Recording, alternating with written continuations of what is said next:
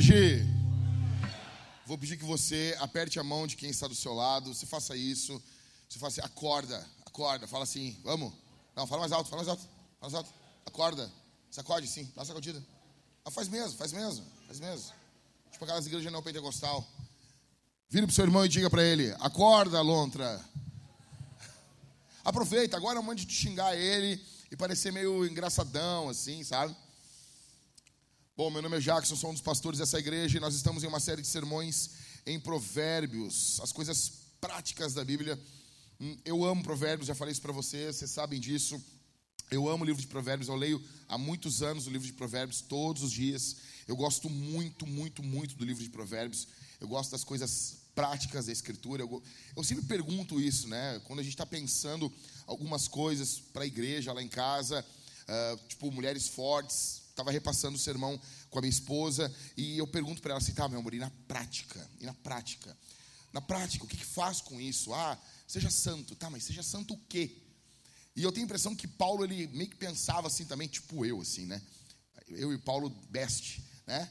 E Paulo fala assim, tipo, ah, beleza, foi, foi salvo. A segunda parte das cartas de Paulo, Paulo sempre fala de forma prática. Aquele que roubava, não roube mais. Aquele que mentia, não mente mais de forma prática. Senão nós ficamos com esse cristianismo muito, sabe? Ah, o que você quer para o ano que vem? Aí um irmão diz, ah, eu quero que o meu casamento melhore. Tá, mas como? Como é que tu quantifica isso? Quero que melhore. Melhore quanto? Eu quero ganhar mais. Ganhar mais quanto? Como é que tu mede isso? Ah, mulher, ah, eu quero que meu marido demonstre mais amor para mim durante o dia. Mas como, é, como isso? Ah, eu quero que ele me beije. Tá, quantas vezes? Cinco. Tá bom. Já temos uma medida, entendeu? Fechou? Vocês estão entendendo, gente? Amém ou não amém? amém? Me dá um pouquinho mais de retorno aí. Mas não finge, tá, Ricardo? Pior raça é esses caras aí. Fala, só dá uma mexida assim. Isso aí é para pagar meus pecados que eu fazia isso. Tava tocando, sabe? Aí tocando pro cantor, aqueles cantor chato pra caramba. Ah, tem que mudar o tom. Eu estava fazendo um dó aqui, aí eu fazia um dó aqui embaixo. Ele agora ficou bom. Eu. Tá, não, não sacanei. Então, assim, hoje eu quero falar para você sobre como vencer no trabalho. Aí você pode dizer assim, pô, mas esse título é um título não muito cristão, né? Ô, Jack, não seria melhor trabalho para a glória de Deus? Então, eu tenho uma série só sobre trabalho para a glória de Deus. Foram 12, 13 sermões que eu falei só sobre trabalho. Falei sobre preguiça no trabalho, a idolatria do trabalho, como pregar o evangelho no trabalho para os colegas, uh, como ser um bom chefe, como ser um bom funcionário. Tem, cara, tudo, tudo, tudo que envolve trabalho está lá. Hoje eu quero falar para vocês como que você vence no trabalho. Cara, não adianta. Você vai sair. Não adianta você, você vir com essa cara deslavada aqui. Se você for segunda-feira, amanhã, se for para uma entrevista de emprego, você vai querer ganhar dos outros. Eu estou mentindo? Tô ou não estou mentindo? Tu quer ganhar. Tá? Tu está num setor, tu está num, um, oh, digamos, num, numa repartição pública, tu quer uma promoção. E tem outros colegas teus concorrendo também a essa promoção. Sim ou não? E tu quer para ti. Errado isso? Não, eu não quero nada. Eu não quero nada para mim. Não. A mim, Benjamin. Não. Você quer ganhar. Você quer. Então, assim, como diz o reverendo Hernandes, a guisa de introdução, nós trabalhamos em média de 40 a 50 horas por semana. Tá bom? Se você olhar isso por ano, que uma média de 48 semanas por ano que a gente trabalha, né, tirando as férias, até 50, as pessoas vendem alguns dias. Isso dá por ano em média de 2.000 a 2.500 horas. Em 40 anos trabalhando, você vai ter trabalhado de 80 mil horas a 100 mil horas. É um tempo considerável. Então a gente tem que pensar a nossa vida no trabalho. Na verdade, eu acho que pouco é falado sobre isso. A gente fala muito mais sobre casamento. Mas, cara, tu passa menos tempo com a tua mulher do que com teus colegas de trabalho. Nós devíamos falar mais sobre o trabalho. Como que a fé cristã funciona no trabalho. como que o cristianismo funciona no trabalho. O que, que Jesus tem a ver com o meu trabalho. Como que as coisas se comunicam, ok? Como que a fé cristã funciona ali. Então, numa introdução, cinco princípios bíblicos sobre o trabalho. Vamos lá. Primeiro princípio: uma vez que Deus trabalha, o trabalho é piedoso. O trabalho é algo bom. O trabalho é algo bom. Por quê? Porque Deus trabalha. Gênesis capítulo 2, verso 2, diz que Deus trabalhou, fez o mundo, fez a criação e ele descansou no sétimo dia. Ele tirou uma soneca, ele descansou. Jesus falou que o meu pai trabalha até agora e eu também. Opa, então nosso Deus é um Deus trabalhador. O nosso Deus não é um vagabundo. Como os deuses gregos, que utilizavam dos, dos seus servos para alimentar os deuses. Então o nosso Deus trabalha. Logo, o trabalho é algo bom, é algo piedoso. Só que em segundo lugar, segundo princípio, o trabalho agora ele foi amaldiçoado. O trabalho sofreu uma maldição. Quando Adão peca, o trabalho agora ele, ele Deus colocou nessa bênção um caráter penoso para o homem. Um caráter, algo para o homem que, cara, não tem como você passar pelo seu trabalho e você ficar feliz 100%. As pessoas querem realização no seu trabalho e elas estão sempre em busca de um trabalho novo. Deixa eu explicar uma coisa para você aqui. Todo o trabalho no mundo, ele estafa, ele é penoso. Ah, não, alguns trabalhos não. Todo o trabalho no mundo é cansativo. Todo. Todo. Exemplo. Vamos lá. Uh, Quer uma coisa mais tranquila do que o, o, o surf? O cara vai ficar surfando, vai ficar na dele lá na prancha. Ah, o Gabriel Medina, a vida dele deve ser tranquila. Cara, imagina. O cara morava em Santa Catarina. Imagina o frio aqui do sul, no, em junho, julho, agosto. Né? Agosto é terrível. Friozão, friozão. Aí, seis da manhã, o cara tem que acordar, botar aquela roupa de borracha e entrar na água. Dois, três graus. Ah, mas ele é o Gabriel Medina. Mas, cara, imagina que saco. Vai ver a vida. Não, a vida do, do, do Cristiano Ronaldo, eu queria o trabalho dele. Cara, eu conheço caras, eu conheço um cara que esteve lá uh, na Inglaterra, se não me engano, quando o Anderson jogava junto com o Cristiano Ronaldo. Ele, ele conta, assim, cara, que eles estavam numa festa e de repente o, o, o robozão falava assim: Meu, já volto aí. Saía, e voltava de, de banho tomado. Depois de uns 45 minutos. Aí os caras diziam, que, que, que jeito foi, cara? Aí ele dizia assim, eu fui fazer esteira. Porque tal hora eu tenho que fazer esteira. Ele estava de folga e ele mantia para manter o treinamento. Imagina, é trabalho. Ah, pastor, mas é, ah, ser pastor deve ser bom pra caramba. Cara, é trabalho. Essa semana deu um problema, porque assim, igreja é como um hospício. Mais ou menos isso. E o trabalho dos pastores é, é segurar a chave e não deixar que os loucos tomem a, a, o hospício. Então, essa semana eu estava trabalhando no sermão, e eu estava trabalhando, quando veio de repente, estoura um problema, né? E é como acontecia em Roma: estourava um problema, vinha um centurião, um centurião com os comandantes e dizia: precisamos de ajuda. Aí um dos pastores, bah, Jack, a gente precisa de ajuda. E tipo, era assim: eu pensei, bah, vou, até uma da manhã eu termino o sermão e vou dormir. Aí eu fui resolver um problema. Ficamos até umas duas, três da manhã. Aí resolvi o problema, resolvemos juntos ali como uma família, como né, eu e os outros pastores. Eles foram dormir e eu fiquei trabalhando. Eu acho muito legal isso. Eu digo isso assim, sabe? Depois vocês vão tudo dormir, eu digo lá em casa. Vocês vão tudo dormir e quem tem que ficar acordado lá com uma vela parecendo Lutero no terceiro andar da casa dele é eu. Foi o que aconteceu. Eu fui dormir quase cinco da manhã. Trabalho. Aí você diz, ah, você quer. Não, já vai saco cheio, cansado. Tu não quer pegar livro, tu não quer ficar lendo os caras argumentando, não, porque não sei o quê, blá, blá, blá, blá.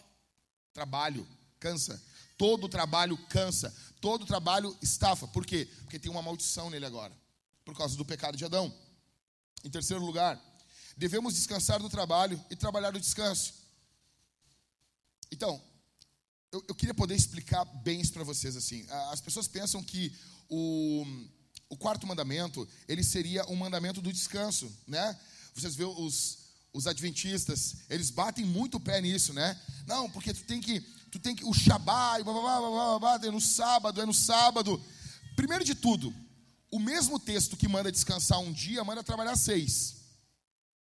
E se tu quer ser bíblico de verdade, como adventista, a primeira pergunta que tu tem que fazer para ele é: tu trabalha no domingo?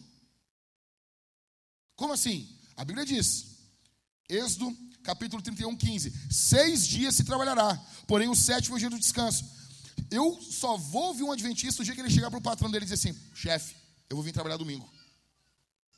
Quem está fazendo o que a Bíblia manda? Trabalha seis e descansa um. Ok? Tem que fazer isso. Ou se você pega aquele presbiteriano mais xaropão, não, que o dia do Senhor é o domingo e tu não pode fazer nada, não pode ligar a luz dentro de casa. Eu conheço gente assim. Porque se tu ligar a luz, tu está influenciando os caras a trabalhar para a CE. Ah, tá. Se eu desligar aqui o meu pisca-pisca da minha árvore de Natal, eu vou dar uma folga para um funcionário.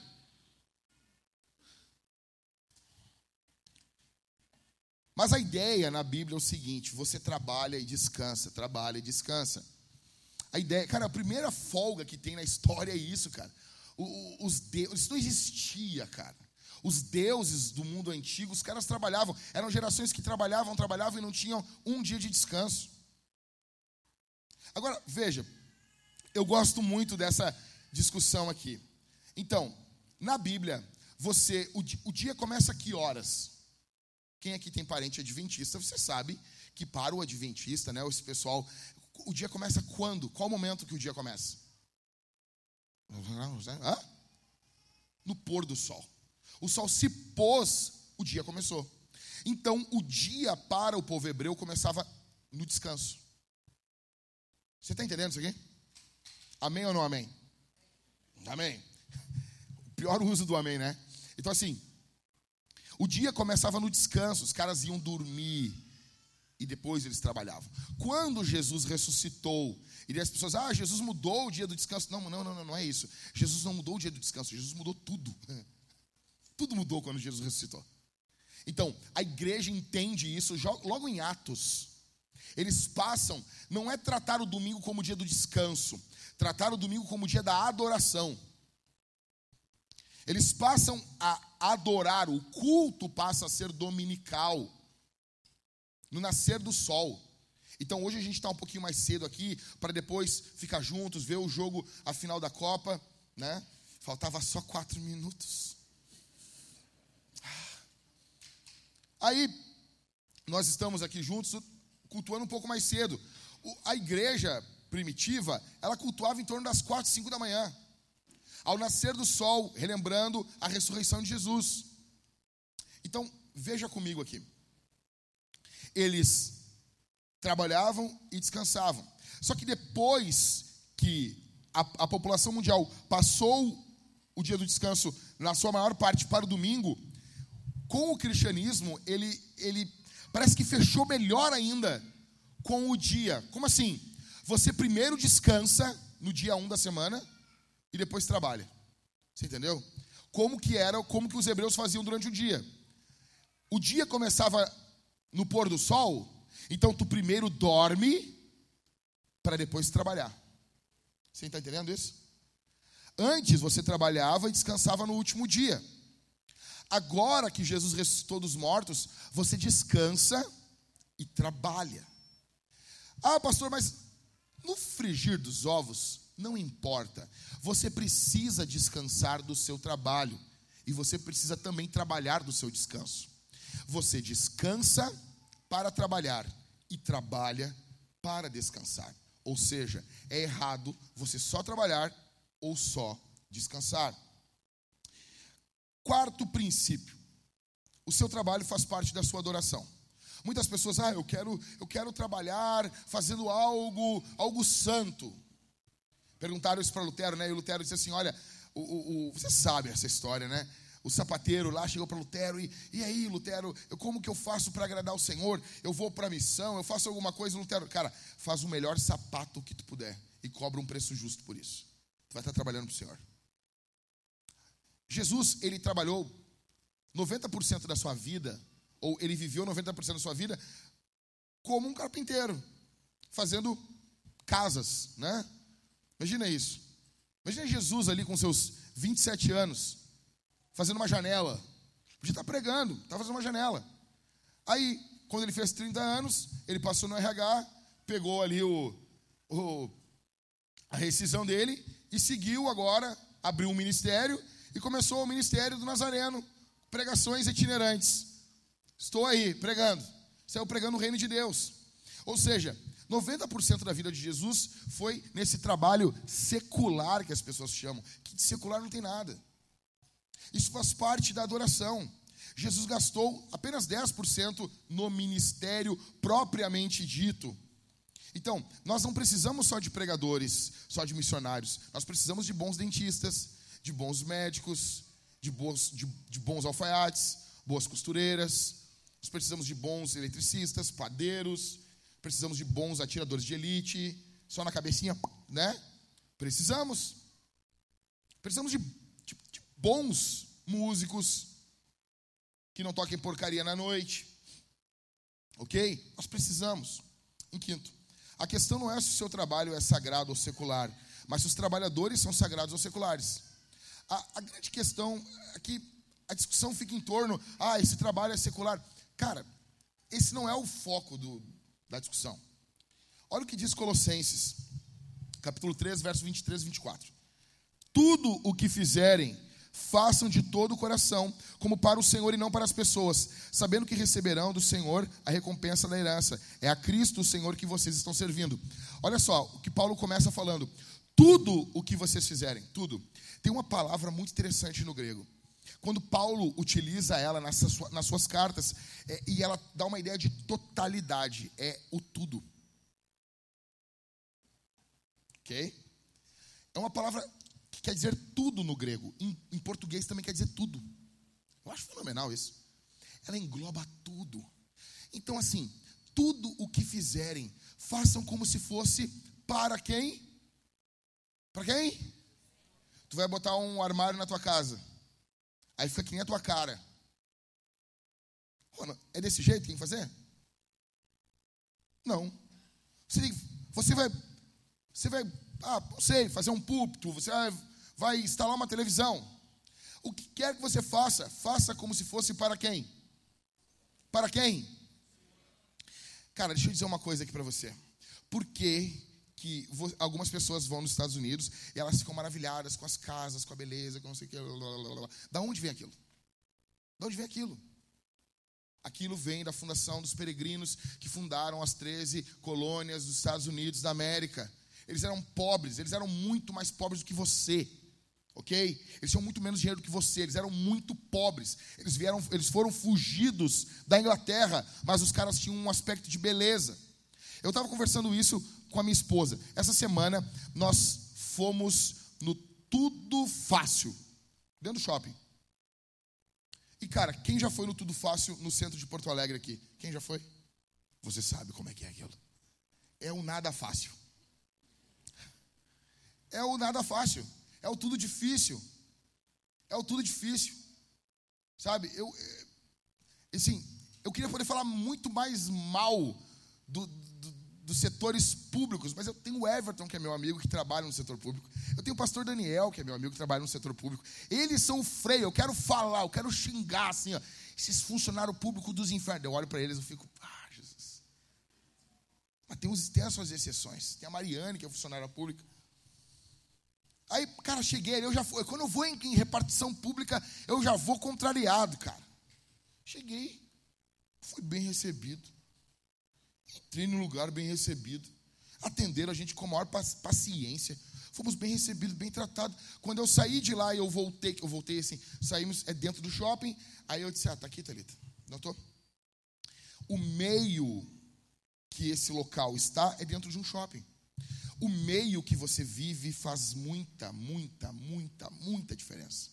Tem um livro do Theodore Darabont, que ele, o nome é, é, não sei o que na sarjeta, Vida na Sarjeta.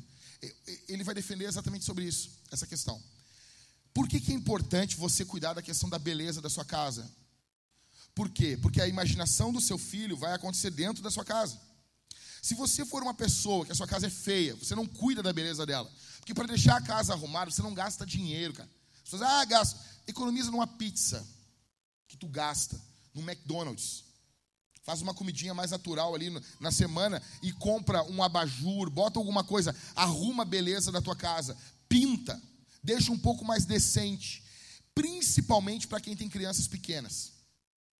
Porque o imaginário da criança ocorre dentro do ambiente. Ali dentro.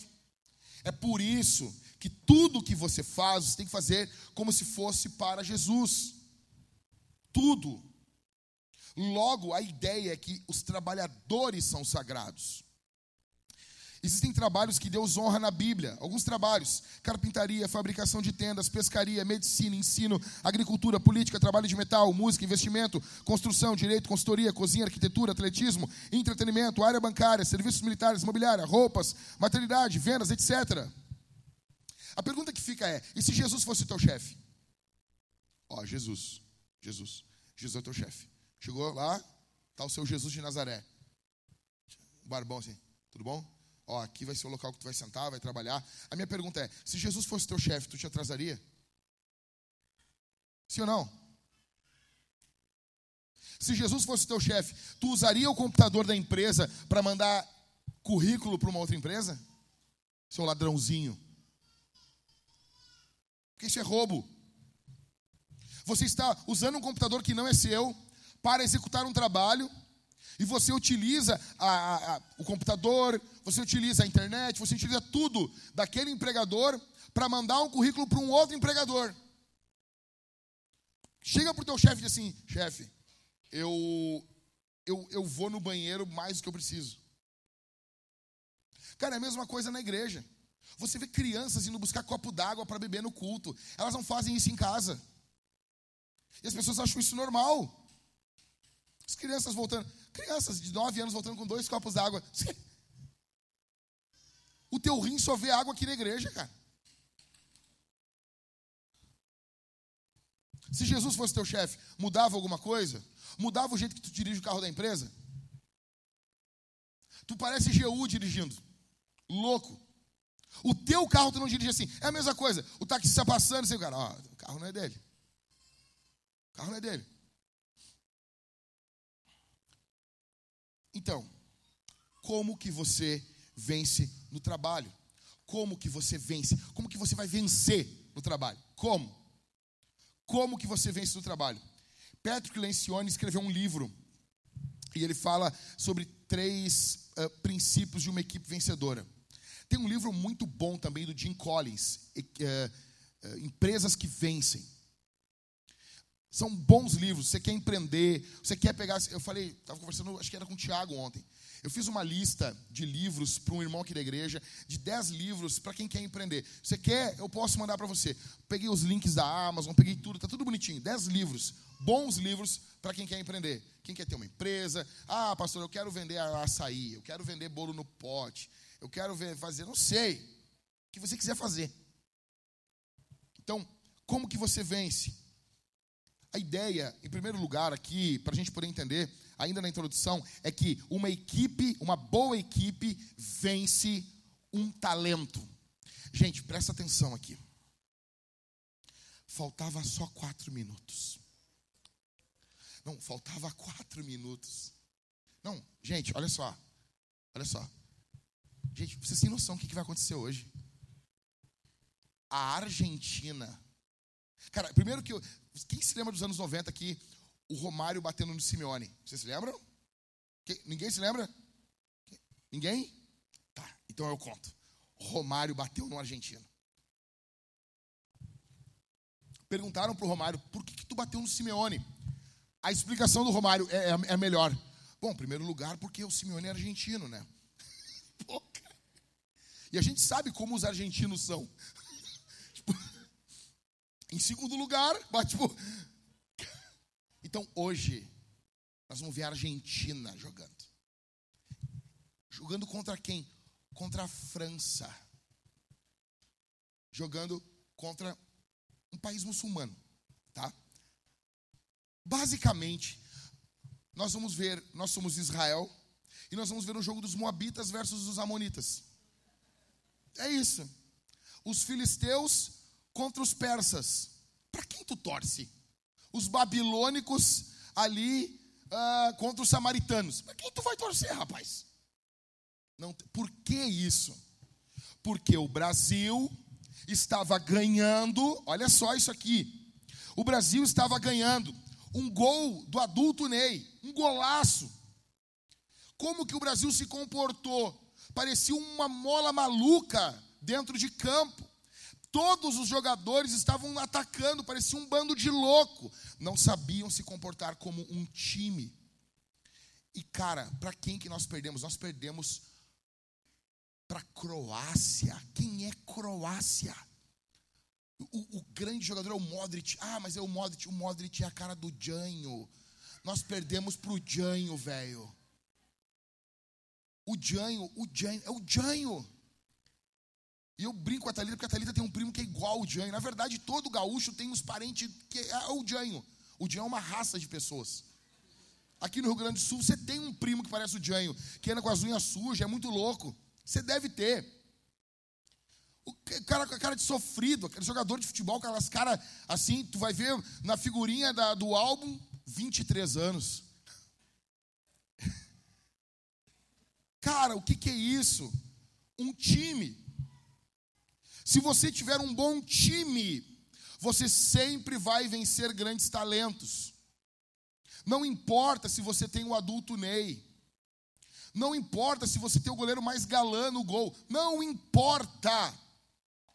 Não importa. Um time vai fazer de tudo, vai ganhar nos pênaltis, vai se vai dar a vida por quatro. Faltava quatro minutos, cara. Quatro minutos, meu, é um miojo, um miojo grudadinho. Tu tira o miojo ali, bota aquele, aquele temperinho de satanás ali que vai entupir as veias. É um miojo, velho. Então, uma equipe vai ganhar de um talento. Em segundo lugar, Deus trabalha em equipe. O nosso Deus, você vê isso na Bíblia, ele faz reuniões. Você vê, você vê isso. Eu preguei na série de sermões sobre batalha espiritual para vocês. Vocês se lembram? Em primeiro lugar, em, em terceiro, é os pontos que eu quero passar para vocês. Eu quero que você preste bastante atenção aqui. Então, como que você vence no trabalho? Primeiro, primeiro lugar, sendo um jogador humilde. Ah, sério? É muito importante. É muito importante. Provérbios 3,7. Não seja sábio aos seus próprios olhos. Tema o Senhor e afaste-se do mal. A humildade começa quando você reconhece que você não é sábio aos seus próprios olhos e você teme o Senhor, ou seja, você está debaixo da autoridade do Senhor. Você quer vencer no trabalho? Comece com humildade. Você quer ser um trabalhador vitorioso? Comece com humildade. Você quer ser um trabalhador que vai vencer? Comece com uma postura humilde. Todos os times que entram com aquela postura de já ganhou, já é campeão, se ferram. Você quer ser um bom jogador? Comece com uma postura humilde. Honre a autoridade de Deus e aqueles que Deus colocou como autoridade sobre você. Ah, pastor, isso é discurso de manipulação. Então tá, ok. A Bíblia manda honrar pai e mãe. A Bíblia manda honrar autoridades. Honre a Deus, tema o Senhor e honre a autoridade de Deus e aqueles que Deus colocou sobre você. Provérbios 3:34. Certamente ele, Deus, zomba dos zombadores, mas dá graça a quem? A quem? Ou seja, a humildade admite que precisa de ajuda. A humildade admite, eu preciso da graça. Eu, cara, se deixar por mim, eu vou fazer tudo, tudo, tudo errado. Eu vou fazer tudo errado. Comece com humildade. A primeira marca, a primeira, primeira característica que você tem que ter para ser um vitorioso no mercado de trabalho, no empreendimento, é humildade. E isso não vão falar para você. Não vão dizer isso para você. Não vão, não vão lhe contar isso. Porque essa característica, ela não é muito apreciada no mundo de hoje. Precisamos de ajuda. Provérbios 27, 18. Quem cuida da figueira comerá do seu fruto, e o que trata bem o seu senhor será honrado. Ou seja, a humildade, ela trabalha duro e honra a liderança. Ok? Quem cuida da figueira comerá do seu fruto, e o que trata bem o seu senhor será honrado. O quinto mandamento, a ideia do quinto mandamento é honra teu pai e tua mãe. A teologia é reformada de forma correta, ela aplica o quinto mandamento a toda e qualquer autoridade da existência. Então, para os teólogos reformados, você vai ver nos catecismos, confissões, eles entenderam assim: se você honra pai e mãe, isso é a base, é o princípio de toda autoridade da existência. Você precisa honrar todas as autoridades, porque você nota isso se repetindo na Escritura. O apóstolo Pedro diz: honrem o rei. O escritor aos Hebreus diz que é para respeitar, honrar os líderes, os pastores. Ou seja, você tem que honrar o Estado, e cara, isso vai doer em você. Ah, não sei, cara, não importa quem esteja na presidência. Aqui que, aporta, aqui que aperta uh, os eleitores do Bolsonaro e os eleitores do Lula, do Nine. Qual é? Velho, não, quando Pedro escreve essa carta, honrem o rei, ele está falando dos reis que matavam os irmãos. Isso que é isso, cara? Não é que você não contraria, não é que você não discorda, não é isso. Mas você vive como um cidadão digno. Você vive honrando as leis, ainda que eles próprios não honrem. Ou seja, a ideia é, no quinto mandamento, a honra sobe, a bênção desce. Ah, Jack, bah, mas isso aí é, é, é bíblico. É bíblico. Honra teu pai e tua mãe, para que se prolongue os dias sobre a terra. Você honra as autoridades, e você honrando as autoridades, você inevitavelmente você vai ser abençoado. Você vai ter uma vida abençoada. Eu sei que a gente não quer falar de bênçãos às vezes, porque a gente não quer parecer certas igrejas, mas velho, a Bíblia está cheia de bênçãos. A Bíblia fala sobre bênçãos. Ah, então eu não posso discordar. Claro que pode. Você discorda de forma honrosa. Eu vou dar um exemplo aqui. Eu trabalhava numa empresa de cobrança e um, um dos, dos, meus colegas, ele destratou uma, uma cliente. Estava cobrando uma mulher e ele ligou e foi estúpido com essa mulher. E essa mulher queria a gravação, porque ela queria processar a empresa. E pela lei você tem que fornecer a gravação. Não tem que fazer. Aí o meu chefe ouviu a gravação e disse: Nós vamos perder dinheiro. Meu chefe chamou a operação e disse assim: é o seguinte, nós precisamos de uma segunda de um segundo contato com essa mulher, de alguém cobrando ela do zero, porque quando pedirem a gravação, nós vamos mandar essa segunda. Porque ela não tem como provar que é a primeira gravação. Ok? Super lindo, né? Só que não pode deixar ela falar na, na cobrança, não pode deixar essa mulher falando da gravação anterior.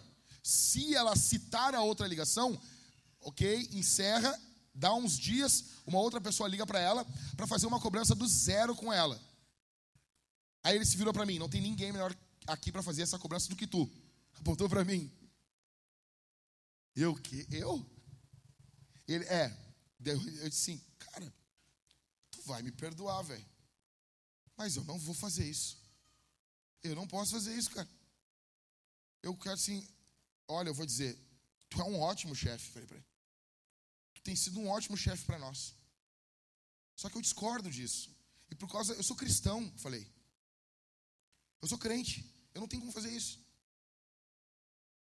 Eu, me perdoa, eu estou aqui. Se tu quiser me demitir por causa disso, não tem o que eu fazer. É um trabalho, eu deveria fazer, segundo as leis aqui da empresa, aqui. Só que eu me nego a fazer isso aí. Só que só tem um lado bom, eu falei para ele. Tu sabe que eu nunca vou fazer isso contigo. Falei para ele. E joguei para ele a bola. Aí ele me olhou assim, Tá bom, irmão, tá bom, vai lá, vai lá, vai lá. Sim. Ou seja, eu não bati de frente com ele. Ele era um chefe, uma autoridade sobre a minha vida. Naquele momento ele era uma autoridade. Eu falei com ele de forma humilde. Eu, eu, eu discordei dele, mas eu discordei de forma respeitosa. Você entende isso?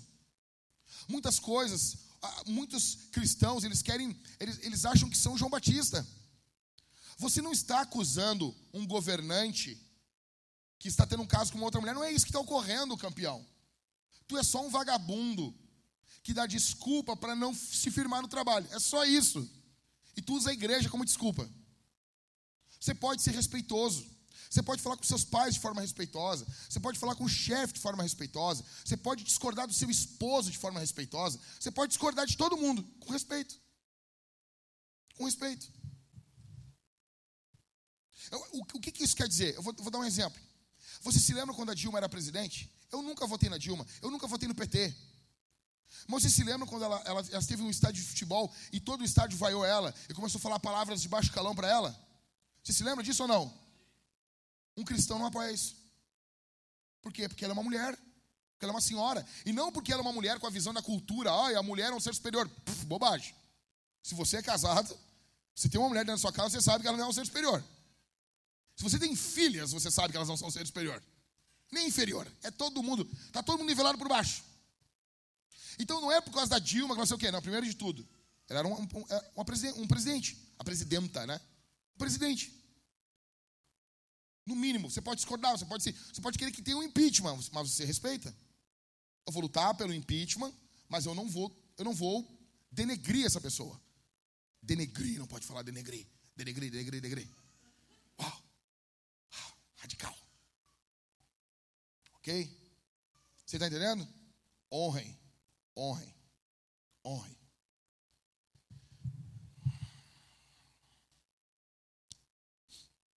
Provérbios capítulo 11, do verso 16b. Tiraram dali. Obrigado, obrigado pessoal que fez aí. Eles editam meu esboço sem perguntar, eu, eu amo isso. Provérbios capítulo 16, do, uh, capítulo 11, verso 16, a parte B do versículo e o verso 17. Diz assim: Os poderosos adquirem riqueza. O homem bondoso faz bem a si mesmo, mas o cruel fere a si mesmo. Então veja, os poderosos adquirem riqueza. Veja, a, você não pode ter uma postura como um ímpio. O ímpio vai ver apenas o lucro. O lucro é bom? É bom. É bom lucrar, é bom, é bom. É bom. Mas você não pode ver apenas o lucro. Você não pode ser uma pessoa que, que ignora as pessoas. Existem pessoas, existem líderes, chefes, que eles são implacáveis. Eles são destruidores. Eles vão destruir pessoas, eles vão esmagar as pessoas, tudo em nome do alvo deles. Você não pode ser assim. Você precisa ser um servo de Deus humilde.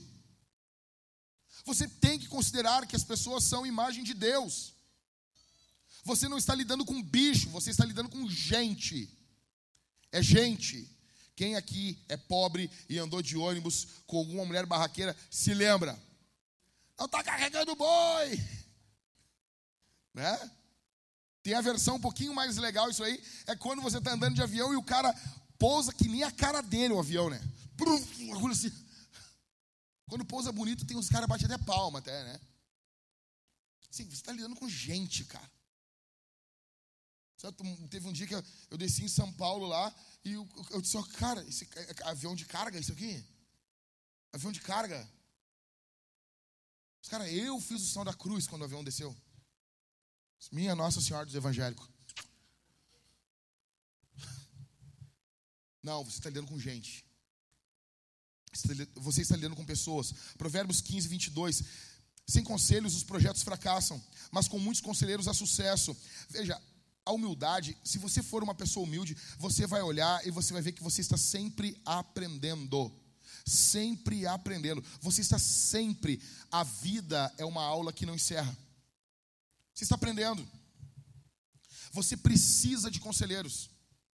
E como eu vejo pessoas orgulhosas, cara. As pessoas não perguntam, cara, como é que faz isso aqui? Como que faz isso? As pessoas preferem procurar os vídeos do YouTube do que falar com seus irmãos.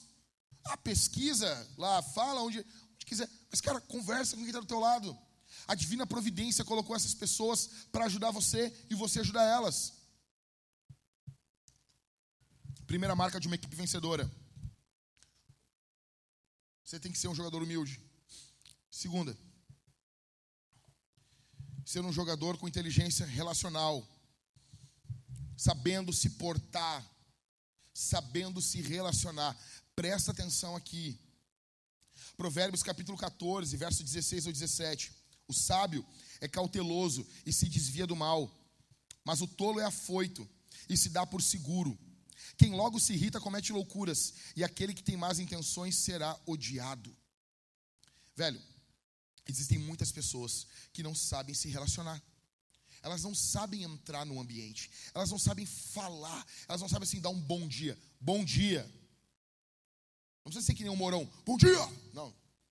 Mas assim. Bom dia. Sabe? Bom dia, tudo bom? Ah, não, eu vim aqui, o meu chefe me, me enviou aqui para pegar um documento com o senhor. Era muito normal isso. Eu trabalhava, era PA, eu trabalhava como office boy numa imobiliária em Porto Alegre, numa das maiores, a auxiliadora predial.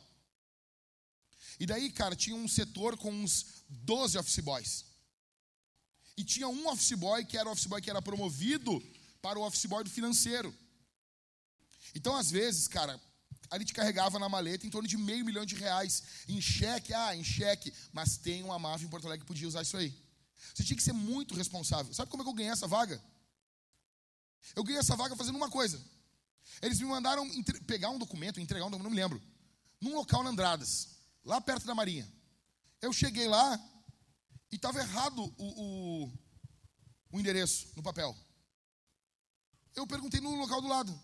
Oh, não é aqui tal lugar? Assim, é, é aqui. Eu estava vindo buscar aqui um negócio, me deram. Quando eu cheguei lá, o meu chefe ficou me olhando.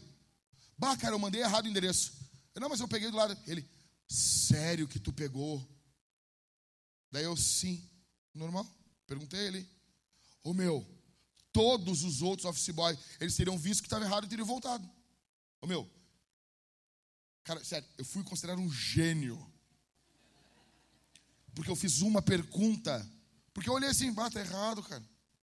Vai aqui do lado aqui. Ô, oh, é aqui? Aqui? Ô, oh, tudo bom? Eu sou o Jackson lá do, do, do financeiro, lá da, da auxiliadora. O, o, fulano me, me enviou aqui para pegar. Falei, uns documentos contigo. Assim, tá aqui. Um, esse aqui. Tá, obrigado. Valeu, tchau. Assim, assim, a, o nível tá tão baixo que se você sabe se relacionar, é o mínimo, velho. É o mínimo. É o mínimo você perguntar. Você abrir a boca. Você, ah, mas, ah, mas é o Jackson. Não, cara. Ô, meu, tu não tem noção disso. Você faz uma pergunta. Olha o mundo que a gente está vivendo. Você faz uma pergunta e você é alçado a Einstein. Pô, nunca foi tão fácil. Então, mas veja, você precisa ter um, um, relacionamento com as pessoas. E talvez o seu relacionamento, você não se relaciona bem com seus colegas, você não se relaciona bem com ninguém. Eh, provavelmente o seu relacionamento com Deus está com problemas. A ideia em Provérbios é que o seu relacionamento vertical, ele afeta o seu relacionamento horizontal. Você acerta o seu relacionamento com Deus e o seu relacionamento com o próximo vai ser acertado. Então, quanto mais você vive diante de Deus, quanto mais santo você se torna, quanto mais próximo do Senhor você se torna, o seu relacionamento com o próximo, ele vai inevitavelmente melhorar. De, a não ser que o próximo seja um lobo, uma pessoa má. A ideia é essa. Provérbios 19, 26. Quem maltrata o seu pai ou manda embora a sua mãe é filho que causa vergonha e traz desonra. Deixa eu explicar uma coisa aqui. O seu relacionamento com a sua família vai revelar o seu caráter. Vai revelar. Vai revelar. Ah, pastor, mas o senhor não sabe quem é meu pai. Veja. O seu pai pode ser a pessoa que for. Às vezes você não vai poder nem conviver com seu pai ou com a sua mãe. Mas a pergunta que eu faço é: quanto tempo você tentou? Porque uma coisa é você é filho de um pai abusador, de uma mãe abusadora, isso é uma coisa. Isso é uma coisa. Como mandaram para mim um vídeo lá do pai que engravidou a filha. Não é o que a escritura está mandando aquela menina conviver com aquele, com aquele demônio. Não é isso. Mas você tentou quanto tempo? Quanto tempo você se esforçou assim? Ah, não tem como. Ou é a primeira coisa que algum familiar faz para você, já não presta. É assim? Não. É muito natural as pessoas é, serem amigos do, do, pessoal distante. Você é amigo de quem está longe, você é amigo de, sabe? Cara, quem está perto de você? Como que é o teu relacionamento dentro de casa? Sabe, eu falo muito isso dentro da minha casa. Eu falo assim, ó, nós temos que ser felizes aqui dentro. Aqui dentro. Porque é muito normal. Deixa eu dizer uma coisa aqui para as mulheres. Quando as mulheres estão entre as amigas, entra dentro de casa, o cara de bunda. Ou então o cara tá com os amigos, cheirando de casa, você fala botar uma cueca na cara. Peraí, magrão. Peraí, magrão. Tem algo errado.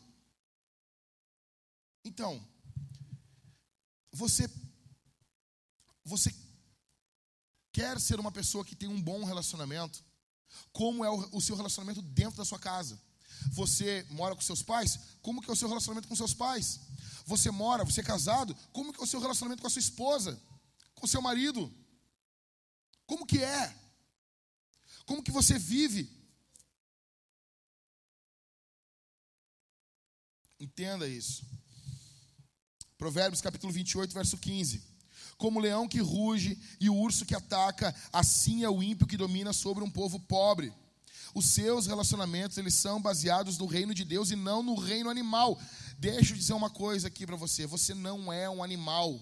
Não, obrigado, pastor. Não é. Nós somos imagem de Deus. Nós não somos animais racionais. Sabe, não, cara.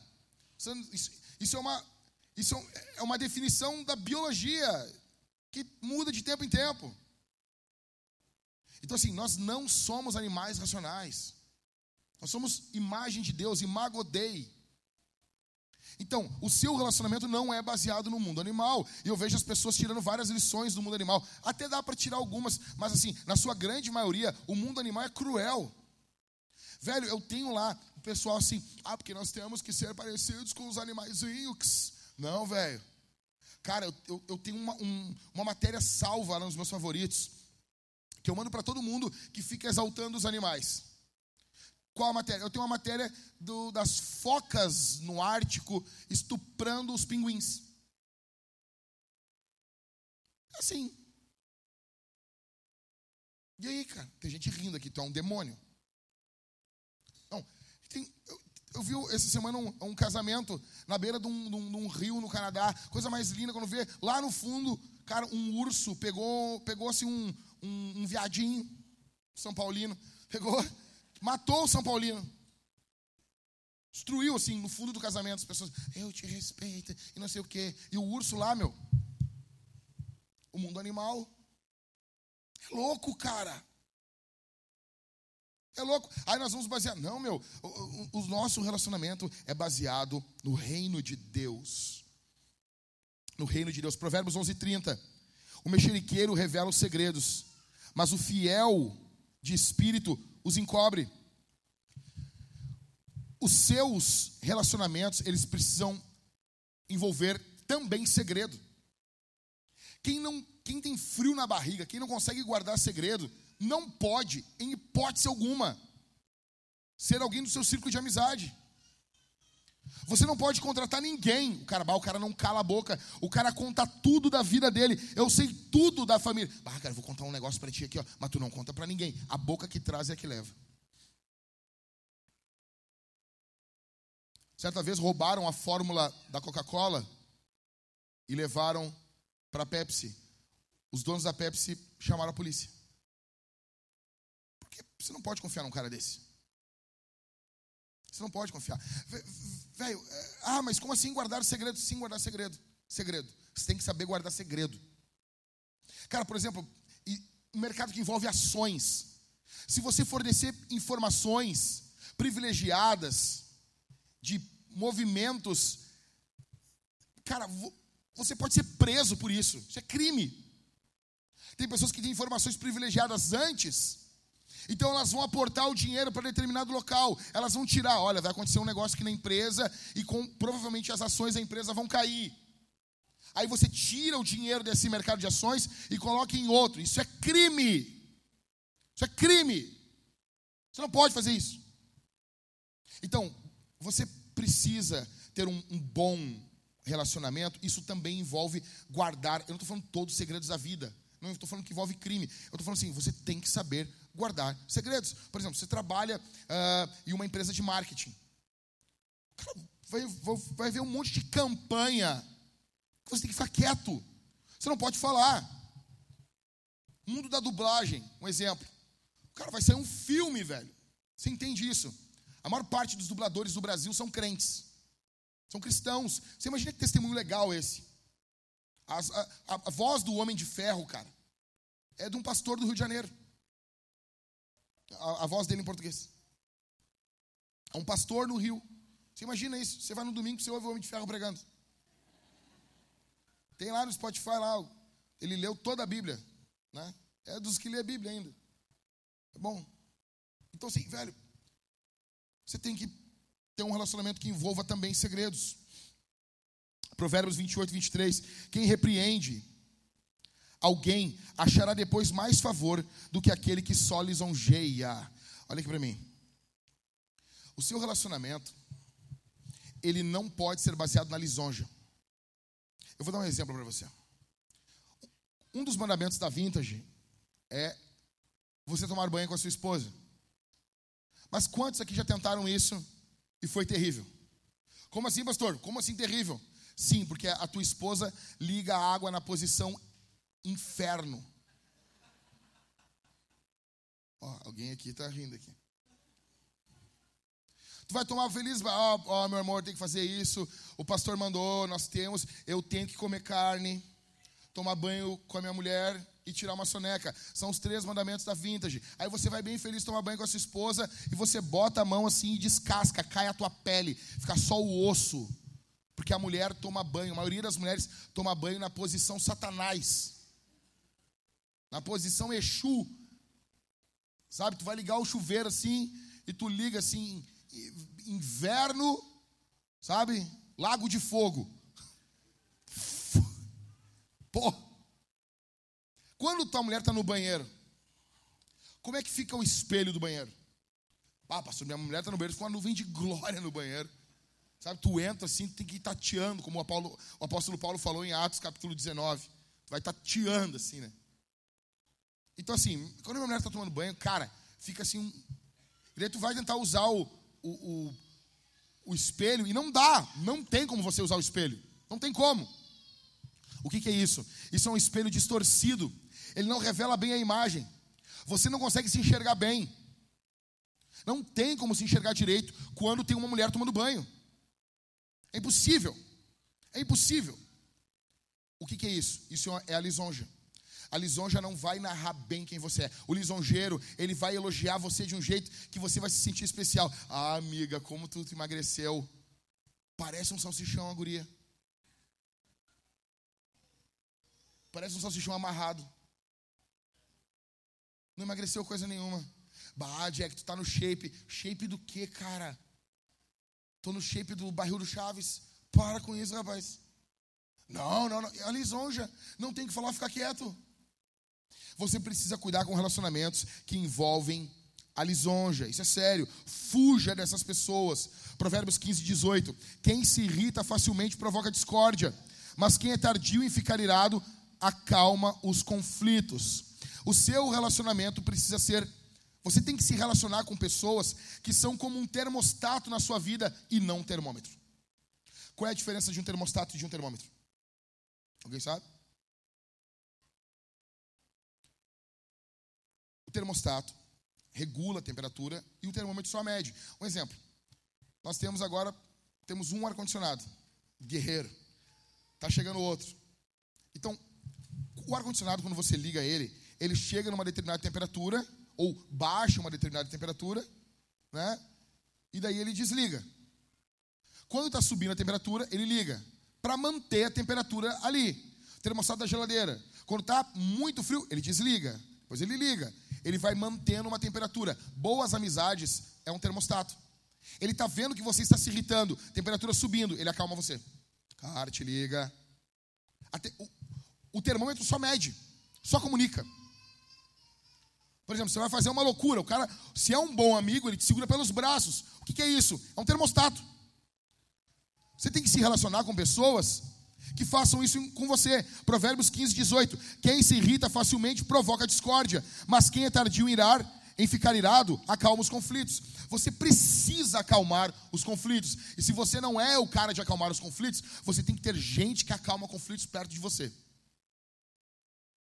Cara, e quem, olha o mundo que a gente está vivendo. Olha quem está falando para tu ser calmo. Eu. Olha isso, cara. Que vergonha para tua vida. Olha o que Deus está te humilhando aqui. Deus está usando uma mula. Domingo que vem vem a Britney Spears falar sobre decência aqui para você. Vai ter uma série de sermões sobre bom vestuário com a Anitta. Mas é verdade, cara. Cara, é, tem. Velho, eu, eu não sei a última vez que eu, que eu usei a buzina do meu carro, cara. Cara, pô, eu tô andando assim, não vale a pena, velho. Não vale, não vale a pena. Não, cara, cara, toda vez, cara, toda vez que eu tô cortando o carro dirigindo, eu me lembro, cara, do Rodrigo dizendo, cara, não vale a pena. O Rodrigo diz assim: Porto Alegre tem tanta sinaleira que não vale a pena. Olha, o cara vai fazer. Cara, passou um cara uma vez correndo, correndo por nós. O Rodrigo diz assim: se ele não furar nenhum sinal, nós vamos encontrar ele mais à frente. Cara, aí nós andando aqui na mãe, aqui, encontramos um cara. E ainda para numa fileira que tu, e tu passa ele bem devagarinho assim. Parece um retardado, cara, meu. Parece um imbecil, cara. Você precisa se acalmar. Tá ruim a tua vida, né, meu? O que, que tu aprendeu com o Jack? Que eu tenho que ser calmo. Que droga. Provérbios 17, 14. Começar uma discussão é como abrir uma represa. Por isso, desista antes que surja o conflito. Você não precisa comprar todas as brigas. Você não pode comprar todas as brigas. Você não pode comprar. comprar não, não, não pode. Vai ter coisas que você não vai. Cara, olha, olha o que aconteceu essa semana. Não, olha isso aqui. Olha isso aqui. Olha como Satanás tenta o cara. Eu tô feliz na minha vida, tocando minha vida, com a, com a minha esposa, pastoreando a já alegre na vida. Quando vi uma, uma mulher mandou uma mensagem para mim. Pastor, preciso muito da sua ajuda. Hum. Fala. Pastor, o meu pastor está tendo um caso.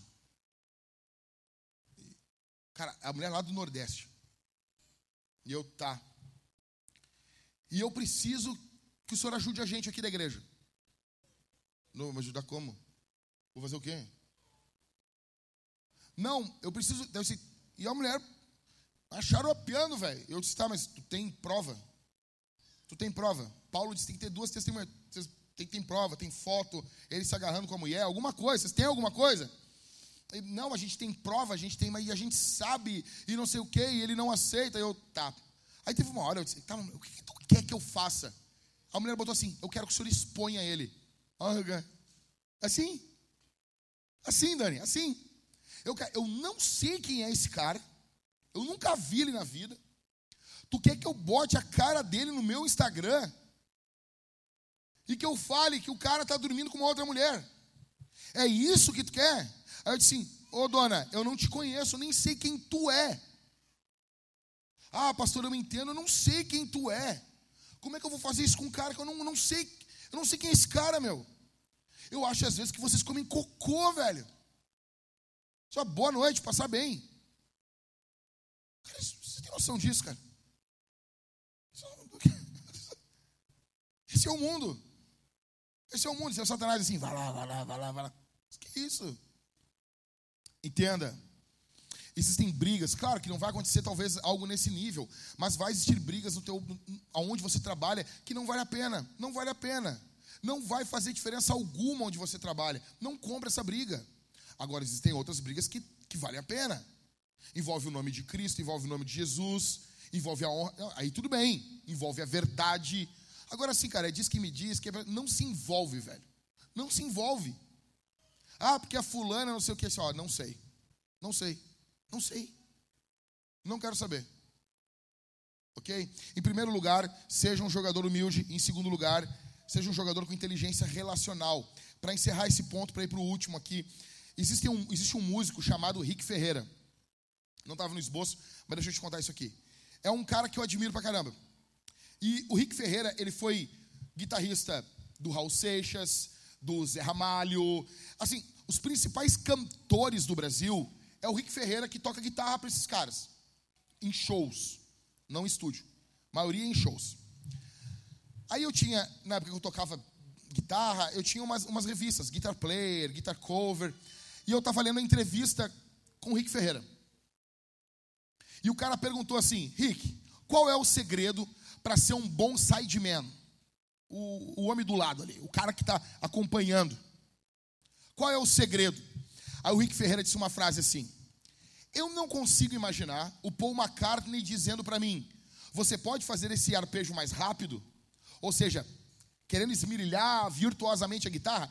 Eu não consigo imaginar isso, mas eu consigo imaginar o Paul McCartney preocupado se eu tenho um bom relacionamento com os outros músicos. Aí o Rick Ferreira disse: O meu segredo é eu sei entrar nos lugares, falar com as pessoas, eu sei me comunicar, eu não tumultuo a banda. Assim. E tu vai ver ele tocando, é normal. Normal, não compromete, é um guitarrista. Tá ali, faz os seus frim-frim e tá ali. Mas não é uma coisa assim do outro mundo. Mas o cara toca para os melhores do Brasil. Porque ele sabe se relacionar. Em último. Em terceiro, então, em primeiro, você tem que ser humilde. Em segundo, saber se relacionar. Em terceiro, você tem que ser um jogador ambicioso, faminto. E eu sei que essa palavra é mal, mal vista no Brasil. Né? Os americanos usam essa fome. O português tem uma palavra que é ambição. Muito boa ela. Ela define bem. Você precisa ter ambição, boa ambição. Provérbios capítulo de número 16, verso 26. A fome do trabalhador o faz trabalhar, porque a sua boca o incita a isso. Pessoas famintas se levantam da cama. Pessoas com fome se levantam da cama. Pessoas que têm vontade, elas vão se levantar, elas vão se puxar, elas vão se esforçar. Existem pessoas que não se esforçam. Existem pessoas que não se doam, não se esforçam nada. São pessoas, cara, deixa ter fome. Deixa ter fome. Espera a fome chegar. Ah, mas o fulano, cara, sabe, eu respeito. Ah, pessoa, ah, porque temos que pegar e dar mais uma chance. Eu discordo. Eu aqui, ó, time Paulo, não tem nada a ver com Barnabé isso aqui. Tu pegou o cara, o cara vai trabalhar, o cara é um vagabundo, o cara não se esforça, velho, o mundo está girando. Ah, mas ele tem que aprender. Ele vai aprender com a demissão. Isso vai ajudar ele.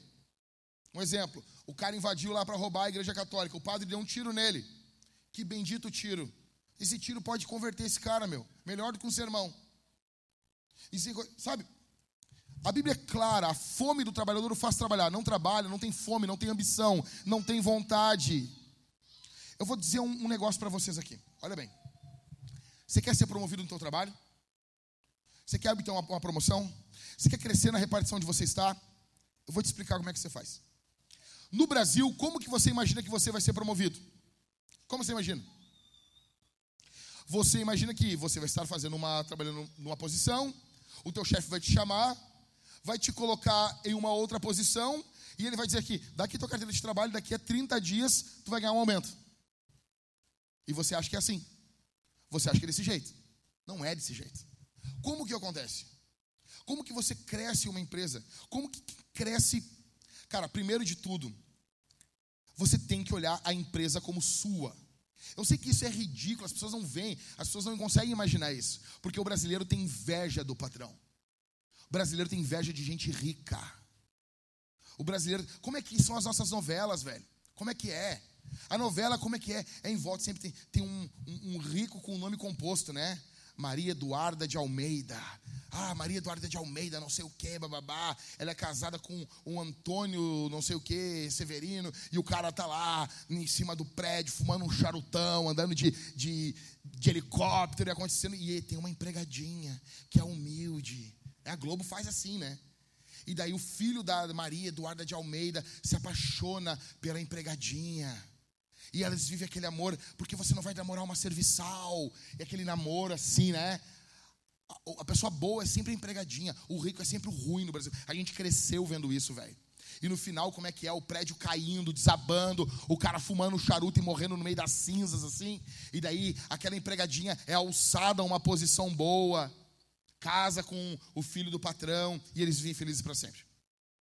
Então você passa a odiar o dinheiro, você passa a odiar o seu patrão, você, você odeia os, os empresários, você odeia todo mundo, velho. Aí tem um cara que faz uns vídeos engraçados para a internet e ele, ele fez fazendo uma, umas piadas com o pessoal da Copa, período da Copa, e ele fazendo um chefe que diz assim no setor: Ah, gente, nós temos que lutar pela nossa empresa. E eu, eu sempre olho os comentários nesses vídeos. As pessoas, eu odeio o meu chefe quando ele fala nossa empresa. Eu odeio, que ódio da empresa isso, que ódio. Por que, que na hora da entrevista não fala isso? Por que, que na hora da entrevista não joga limpo? Por que, que, na hora da entrevista você não abre o peito, você não fala quem você é realmente? Eu, eu trabalhava com uma, uma, menina, cara. Nós entramos na empresa, eles depositaram um dinheiro a mais no, no, ali no, naquele cartão para comer, vale, vale comida, vale rango. Depositaram o dobro para ela. Eu disse, oh, tu tem que devolver esse dinheiro. E ela, bem capaz. Eles têm mais do que eu. Ela entrou na empresa roubando. Ela entrou roubando. E depois ela vai falar dos políticos. Ah, mas eles roubam bilhões. Tu só não roubou bilhão porque tu não consegue. Porque até nisso tu é ruim. A mulher chegou para mim, eu perguntei, ah, como é que tá teu, como é que tá teu chefe? Ah, tá na França, né? eu, opa, crente. Tu tá com inveja? Inveja é errado, né, irmã? Ah, mas não, não sei. Sabe o que é isso? Enquanto tua chefe estava estudando na URGS, fazendo xerox de livro porque não tinha dinheiro para comprar, tu estava transando e engravidando. Tá entendendo? Graças a Deus pela tua chefe. Ruim vai ser o dia que ela não for para a França. Teu chefe foi para a França, fica feliz. Vai ficar ruim o dia que ele disser para ti assim: Bah, cara, não vou poder trocar de carro esse ano. Hum. Próxima conversa, vamos ter que reduzir pessoas da empresa. Você está entendendo? Tu tem que querer que teu chefe prospere, velho. Como que você cresce? Você vai chegar para o seu chefe. Você vai fazer a mais, a mais, a mais, a mais, o ano todo. A mais. Você vai começar a fazer a mais, entregar e você vai anotar. Você vai fazer a mais e anotar. Dá um toque no Julian aí, por favor. Julian, vai fazer a mais e anotar, a mais e anotar. No final do ano você vai, vai, vai chegar e vai sentar assim, chefe, é seguinte, preciso falar contigo. Vai sentar com ele e vai dizer assim, eu estou entregando para você aqui, ó, para ti, essas. Tudo que eu fiz há mais um ano. Pelo que eu calculei, nós economizamos tantos reais. E ele vai olhar para você. É, nós economizamos tantos reais. E, e, eu tenho uma projeção aqui de no ano que vem nós economizamos, economizarmos mais isso aqui. Chefe, é, esse ano eu fiz isso a mais e o ano que vem eu quero fazer mais isso. E ele, e eu vim aqui negociar um aumento com o senhor. Ah, mas tá, tu vive no mundo do filme. Um pode não dar, outro vai dar. Se você provar o que você ajudou a empresa e você mostrar uma projeção para o próximo ano, com isso aqui nós vamos economizar mais. Eu falei com o senhor sobre um aumento. Você tem que saber falar, se expressar. Eu falei com o senhor sobre o aumento. Chefe, o senhor disse para mim que não tinha como. Só que agora, com a minha ajuda para a empresa, eu estou vendo que tem condições. Mas a projeção do próximo ano tem como sim. Tá bom. Vou, eu vou, vou falar contigo na terça-feira às quatro da tarde. Tá bom. Terça-feira às quatro da tarde, tu chama ele para conversar. Um funcionário que entrega mais não é demitido. Você não vai ser demitido por querer, por pedir um aumento de salário. Tá, mas quanto está pedindo? Sabe, eu estou pedindo um, um aumento de 30% do meu salário. Você está se comprometendo com o que você está entregando. Tem pessoas dando problema. Chefe, dá para mim que eu vou dar esses caras para mim, mim cuidar. Eu vou cuidar deles. Eu vou liderar eles. Pega, te esforça, faz um documento. Assim, olha, aqui, você trabalha numa agência de publicidade, digamos. Você chega já com o documento pronto. Aqui, chefe, ó. Eu fiz esse, esse, esse levantamento. Esses caras aqui, eles estão comendo nosso rim aqui, ó. Olha que essa empresa aqui, ó. Eles estão nos matando aqui, chefe, aqui, ó. Nós não estamos cuidando desse lado aqui, ó. Entrega, já mostra. Ninguém faz isso. Ninguém faz isso. Ninguém faz isso. Você inveja do chefe. Você sabe, você vai ter que entregar mais. Depois vem a promoção. Ah, mas eu não acho justo. Então, beleza. Então vai vender picolé e não enche meu saco. Está entendendo, velho? Provérbios 10, 4. Quem trabalha com a mão ociosa fica pobre, mas o que trabalha com diligência enriquece. Pessoas famintas são trabalhadoras. Envolve consistência. Gente, atenção aqui. Atenção, já estou terminando. Consistência. Velho, eu não sou o melhor pregador do mundo, eu não sou o melhor pastor do mundo, eu não sou o melhor plantador do mundo, mas tem uma coisa que eu tenho. Deus me deu uma coisa. O que que Deus me deu? Deus me deu consistência. Eu faço a mesma coisa todo dia, todo dia, todo dia, todo dia, todo dia, todo dia, todo dia, todo dia, todo dia. Os caras mandavam plantadores aqui para o Rio Grande do Sul. Ah, não conseguimos plantar uma igreja missional. A gente não consegue plantar uma igreja missional. O início é difícil. E blá blá blá blá blá blá blá. A Thalita está comigo, ela sabe. Todo dia, todo dia, todo dia. Sermão, sério sermão. E vai, e vai, e vai, e vai. E eu disse para ele: uma hora vai romper. Uma hora, e agora eu estou pensando assim: nós vamos alcançar o Estado, a gente vai conseguir. A gente faz, faz, faz, faz, faz, faz, faz. Por que você não faz isso no seu trabalho? Por que você não faz isso na sua profissão? Pessoas famintas são trabalhadoras. Quem aqui se lembra da antiga? Quem se lembra? Quando o Éder vai se lembrar. Nada contra, Éder, nada, né? Acho que, o, acho que o Halisson vai se lembrar. Vocês se lembram que os nossos pais, tios, eles diziam para nós assim: Tu vai sujar tua carteira, guri. Se lembra disso, Halisson? Se lembra, Éder? O cara não podia trabalhar menos do que um ano. Tu tá louco, rapaz. Hoje em dia, isso não existe mais. Ninguém fala mais isso. Os caras trabalham um mês, eles não voltam. Eles pegam o salário e vão embora, véio, e não voltam. Ou o cara trabalha para pegar o seguro-desemprego, ficar vagabundeando. Que isso, cara? E é isso. Eu me lembro, cara. Ah, velho, eu vou dar um exemplo assim. Cara, tu pode fazer um milhão de coisas. Ah, eu não estou conseguindo emprego, não consigo emprego de carteira assinada. Dane-se, velho. Dane-se. Final de ano, tu pode cortar uma grama. Tu pode. Cara, teve um cara que ele chegou lá em casa com uma, uma roçadeira de a gasolina, querosina, não sei. Chegou lá, caminhando, assim, uma mochilinha. Ô, oh, precisando cortar aí? Eu, quanto, cara? Ô, oh, meu, ah, olhando aí, é uns 60 pila. Tá, corta aí. Uf, cortou o bagulho de 60 pila. E ele vai caminhando, cara, vai caminhando com a roçadeira na garupa. Bota uma micharia ali de gasolina, vai caminhando. E vai, cara, final do dia o cara tinha ali em torno de uns 600 pila. Aí os caras, ah, eu não consigo trabalho. Vagabundo. Vagabundo. Vagabundo. Vavá, gagá, bumbum, dodô. Vagabundo. Não tem, cara. Dá teu jeito, dá teus pulos. Ah, porque eu não consigo pegar emprego. Ah, gurizada na época de quartel tem muito isso aqui. Ah, porque eu, eu vou pegar o exército. Tá, mas quem está falando que tem que ser carteira assinada? Quem está falando isso? Cara, vamos fazer um negócio, vamos pegar aqui, ó, vamos pegar. Aqui, ó, ó. Cara, tu compra essa água aqui, ó. Essa aqui tá um pouquinho mais cara. Mas tu, essa aqui tá 1,50, acho. Quanto foi? Foi, foi 1,50 rali. 1,19. Tá, tem uma que tu compra 99 centavos com, com gás. Então, tu comprou no, no atacadão? Max? Então lá deve ser uns 80 centavos. Tu vai pegar uma água, 80 centavos. Vai pegar um, um, um isopor Tu vai botar gelo dentro. Cara, tu vai gastar nem com gelo. Deixa o gelo fazendo ali na tua casa ali. E tu vai sair para vender isso aqui no calorão, meu. Nas principais esquinas de Porto Alegre. E tu faz uma copy, meu. Fala com os guris assim, qual uma copy boa para eu vender? Faz um cartaz legal. Com uma, com uma boa cópia, assim, tipo, ah, cara, vou, um exemplo, vou, vou servir o exército em janeiro, em dezembro, em, não sei, em julho. Não tem dinheiro, me ajude a vender água. As pessoas no Brasil, elas amam as Forças Armadas. Salva o Brasil, Daniel.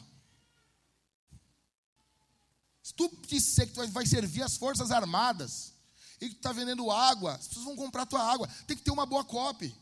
Vou casar, me ajude a casar. Vou internar minha sogra, não sei. Mas faz uma cópia bonita, sabe, com um negócio assim, com uma, um bom motivo. As pessoas vão comprar ou porque estão com sede, ou por causa do motivo. Tiveste decentemente, não parecendo um retardado, e tu vai vender, e tu vai fazer dinheiro, velho. Velho, eu tenho vontade de pegar uns guri aqui da igreja e fazer isso aí com eles. Ah, pastor, tu vai para impulsionar a gente? Não, eu vou para ganhar dinheiro também.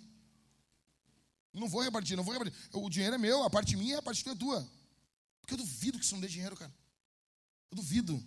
O sonho, o Daniel vai embora do Rio Grande do Sul com um sonho de vender trufa. Mas ele vai voltar e nós vamos fazer uma fábrica de trufa aqui. Trufas Gump. Quem pegou a referência? Poucos. Isso aqui é para poucos. Ok? Ah, Provérbios 14, 23. Em todo trabalho aproveito. Meras palavras, porém, levam à pobreza. Pessoas famintas, ambiciosas, elas sabem que só falar não adianta, tem que colocar a mão na massa. Tem pessoas que fala, fala, fala, fala, fala. Ah, porque eu vou fazer isso. Ah, porque eu vou fazer tal coisa. Ah, porque eu vou lançar um curso. Ah, porque... Lança, imbecil lança a imundícia. Ah, porque eu vou fazer tal coisa. E faz, eu vou escrever um livro, escreve. Ah, porque eu vou fazer não sei o quê, porque eu vou fazer um, um, um treinamento online. Então faz. Você fala, você fala, fala, fala, fala. Em todo trabalho aproveito. Meras palavras, porém, só levam à pobreza. Você não é. Eu, eu, eu congreguei com um cara, meu. O cara era o vendedor de ideias. Não, porque eu tenho uma ideia aqui. E era sempre assim, né? Ó. Era na manha. Mulher aqui, ó. Trabalhando que nem bicho. E ele, não, eu tenho uma ideia, eu tenho, eu tenho, eu tenho uma ideia. Não, agora nós estamos começando uma empresa, uma empresa, ele tinha uma linguinha presa assim. Nós estamos começando uma empresa agora, e, e, cara, vai ser muito legal, uma empresa. E era sempre. Oh, era sempre uma coisinha assim, sabe? e nunca ia. Meu, negão, a minha pergunta é: e quanto deu aqui? E quanto deu de dinheiro? No faz-me rir. No, na, sabe, no carpinejar. A mascara Illuminati. Deu quanto de dinheiro? O dinheiro é um termômetro. Se as pessoas não pagam pelo teu serviço, você está oferecendo algo que elas não querem. Eu sei que está tricote, que eu estou falando azar. Porque isso é verdade. Porque provérbios para nós é muito, é muito real. Ai, ai, pastor, não volta a falar sobre a salvação agora, nesse momento. A salvação existe de um Deus que entrou na história e ele não ficou falando, falando, porque Deus amou o mundo de tal maneira que deu o seu Filho unigênito, para que todo aquele que nele crê não pereça, mas tenha vida eterna. Deus não ficou só falando, Deus agiu. A salvação envolve um ato. Ah, a salvação é pela fé. Para você, para Cristo foi por obras. Ele sofreu, ele verteu o sangue dele. O nosso Deus trabalha por nós, trabalha em nós, trabalha através de nós. Provérbios capítulo 28, verso 19. O que lavra a sua terra terá pão em abundância, mas quem corre atrás de coisas sem valor se fartará de pobreza. Velho, pessoas famintas reconhecem as ilusões. Escuta o que eu vou dizer aqui. E aqui eu vou falar coisas. Eu sei que tem aqui, o Mateus está aqui, o Daniel, que eles são os, os Crypto Boys. Tá? Não é para vocês que eu vou falar isso aqui. Mas deixa eu dizer um negócio aqui. Talvez tenha mais galerinha aí. Né? Deixa eu falar um negócio para vocês. Eu, presta atenção aqui. Abre o coração porque eu vou falar. Eu não tenho nada contra criptomoeda. Nada, nada, nada, nada, nada, nada. Nada. Eu não tenho nada contra negócios digitais, não tenho nada, nada, nada. nada. O que que eu tenho contra? Eu tenho contra REC, atalho. Quando o cara me vende um atalho, vou dar um exemplo para você. Vamos aportar dinheiro para uma criptomoeda? Faz isso, cara, tranquilo tranquilo. Não, Mateus, olha só, essa cripto aqui, cara, Meu, ela vai, ela vai render 300 bilhões por cento. Porque teve um amigo meu que ele botou um dinheiro, cara, e ela rendeu, ele tá morando, cara, ele fugiu para os Bahamas. Não sei o que. Você tá entendendo, cara?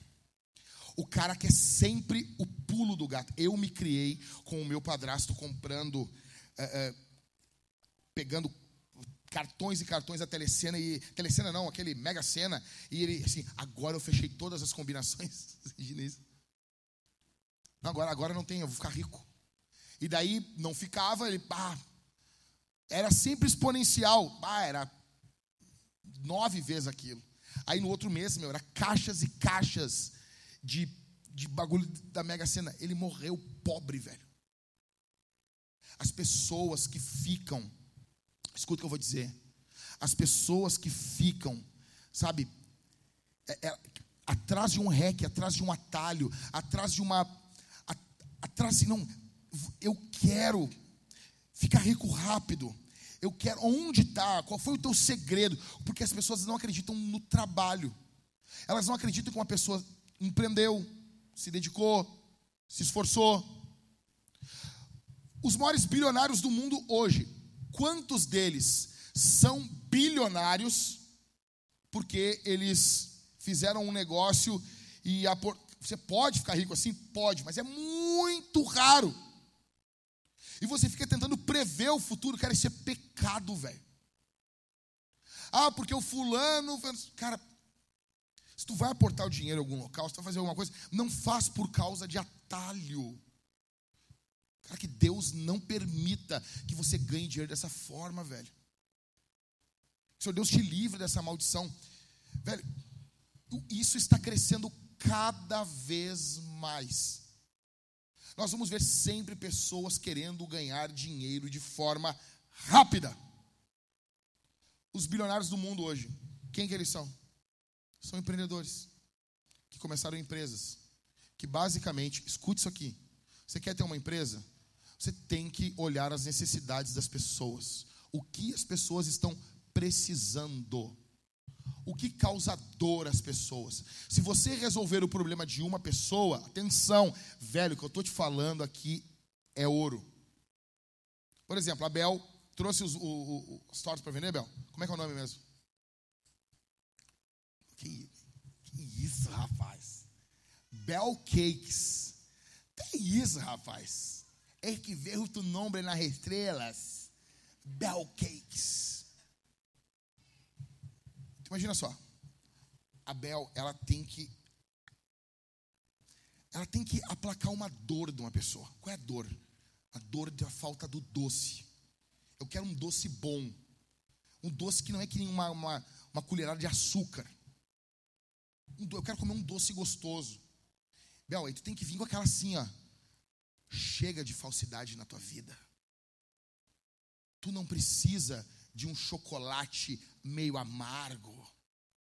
Tu precisa de um doce de verdade porque tu merece. Tu trabalhou a semana toda, tu aguentou um chefe chato, um marido rabugento, tu merece um doce. Cara, se tu vai vender um doce assim, tu merece um doce de verdade. Você entendeu isso? Tu tá aí, pessoal, eu mereço. Karina vende os bolos. Tem que ser nessa linha. Tem que ser nessa linha. Ah, mas e se, eu, e se o meu bolo é fit, pastor? Aí tu ataca o outro lado. Do que, que adianta tu comer e depois tu parecer um, uma porca gorda? É o marketing, cara. É o marketing. Coma sem culpa. Você tem que comer sem culpa. Do que adianta você comer e ficar se lamuriando depois? eu vendo doce sem culpa. Velho, tem noção disso? Eu vendo uma experiência de prazer sem culpa. Acabou. Caixa. Você sempre vai ganhar dinheiro quando você resolver um problema. E quando você resolver um problema de mais pessoas, você vai ganhar mais dinheiro. Vou dar um exemplo. O Catito. O Catito ele tem ali no centro um estacionamento. Melhor exemplo, vou, vou te usar aqui. Catito, como é que tu ia sustentar a tua casa se tu tivesse um estacionamento no centro para um carro, Catito? Tem como, gatito? Aí, tu ia resolver o problema de um cara. O cara chegou ali, ele estacionou o carro ali, mas só tem uma vaga. Isso é demais. Duas, três, quatro. Então, caras como Catito, eles estão sempre comprando vagas de estacionamento. Porque quanto mais vagas, ele resolve o problema, ele ajuda mais pessoas. Porque é uma ajuda. Ele resolve uma dor da pessoa. A pessoa está chegando no hospital ali, meu. Ela tem uma crise. O que ela menos quer se preocupar, né, Catito? É aonde botar o carro dela. E o Catito tem um estacionamento ali na frente do, do hospital. Cara, bota o carro aqui, meu. Tem vezes que o Catito nem cobra. Ou seja, ele está resolvendo. O que, que, vai acontecer? O cara foi lá correndo, esqueceu não sei o que, o Catito, meu, nem paga agora. O que, que aconteceu? Quando ele voltar lá, no centro, ele vai botar o carro aonde? Ali onde está? Ali. Ou seja, ele está resolvendo uma dor. Resolva uma dor. Resolva a dor de uma pessoa. Um exemplo, cara, vamos lá. As pessoas são. A Amazon. A Amazon resolve como a dor. Pá, cara, eu queria um livro, eu queria tal coisa, não quero sair de casa, quero comprar, quero que tenha todo mês isso aqui, aqui em casa. Eles estão resolvendo dores das pessoas. Que, em, em resposta a isso, as pessoas fazem o quê? Elas dão dinheiro para eles. E se você fizer isso exponencialmente, você vai ficar rico. Você vai ter mais dinheiro ou menos dinheiro. É desse jeito. O que lavrar a sua terra terá pão em abundância. Mas quem corre atrás de coisas sem valor se fartará de pobreza. Fuja daqueles que prometem para você enriquecimento rápido. Fuja disso. Fuja. Quantos aqui se lembram da Telex Free? Quem é que se lembra? Lembra? Eu botei na época lá o Inchadex Free, que era uma enxada.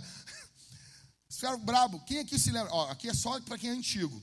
Quem se lembra da Amway? Ninguém. Vocês lembram da Amway? Lembra? Lembra nada, Michael. Para. Da Amway. Os produtos bons pra caramba, né? Os negócios. Cara, e era sempre uns negócios assim. E daí, ah, olha aqui, o fulano é gold. É sempre esses, né? Cadê a Amway? É gold, platino, não sei o quê. Fuja. Fuja disso. Fuja de atalho. Fuja dessas coisas. E último. Provérbios 22, 29. Você está vendo alguém que é habilidoso naquilo que faz? Ele será posto diante de reis, não estará a serviço da plebe.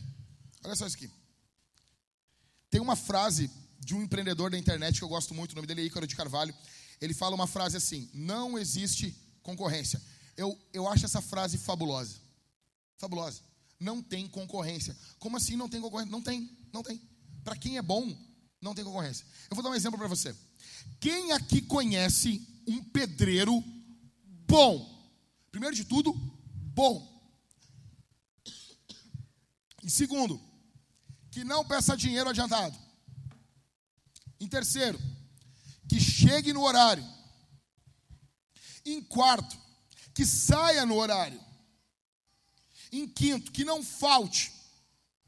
Em sexto, caprichoso. Em sétimo, econômico. Sete, sete, quem aqui conhece? Levanta a mão e me fala. Tem que ter as sete, as sete características. Quem aqui conhece um cara com a sete? Não, mas não é. Não, a sete. Você conhece? Não tem. Conhece? Conhece? Quantos conhece? Um. Lá em Maringá. Maringá tem todos os bagulho bom. Não, Maringá tem tudo bom. Não, não, não, não, não, não. Não, é fenomenal. Mas claro que é, cara.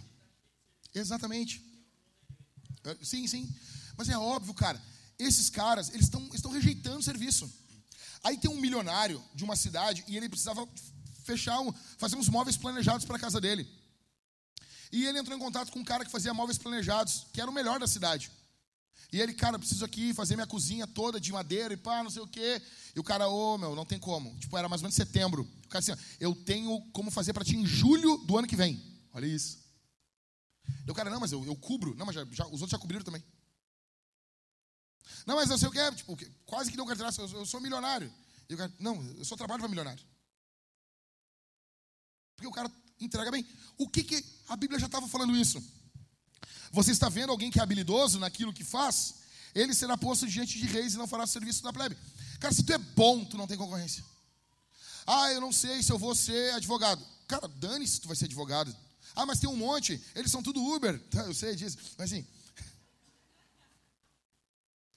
Tô brincando isso. Ah, Suzana fica louca. Suzana não é Uber. Mas. É. que, que o advogado faz depois que ele entrega o último processo?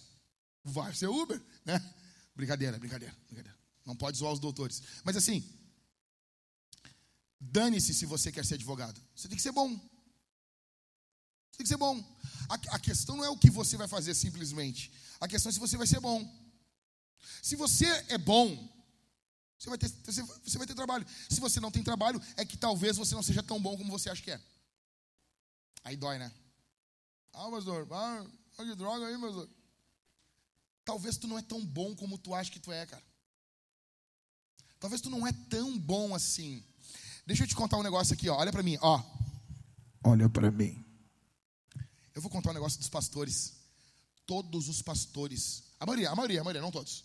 A maioria dos pastores que eu conheço, que a gente é amigo, a gente troca ideia, a maioria deles se acham melhor do que eles são. A maioria. A maioria. Todo pastor, assim, reformado, ele se considera um John Piper incompreendido. Na cabeça dele, ele só está num tempo de prova. Na cabeça dele, ele prega pra caramba, velho. Ele é bom de ouvir, ele, ele é o cara.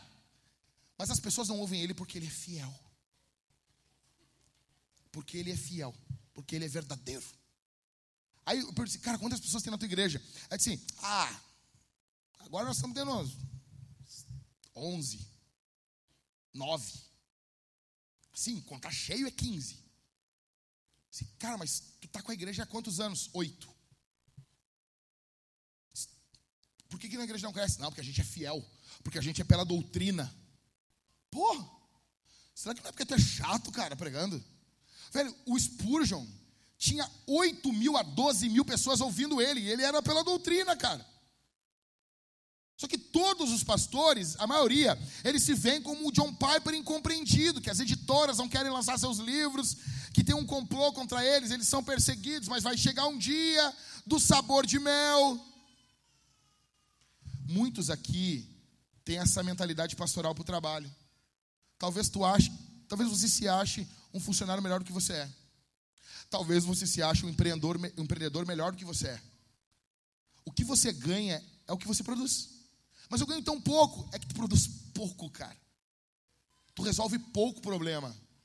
Se tu resolve pouco problema, tu vai ganhar pouco. Tu quer ganhar mais? Resolva mais problemas. Se você quer ser um bom empreendedor, procure problemas procure problemas e resolva-os. As pessoas vão pagar para você por isso. Simples assim. Todo trabalho é a resolução de um problema.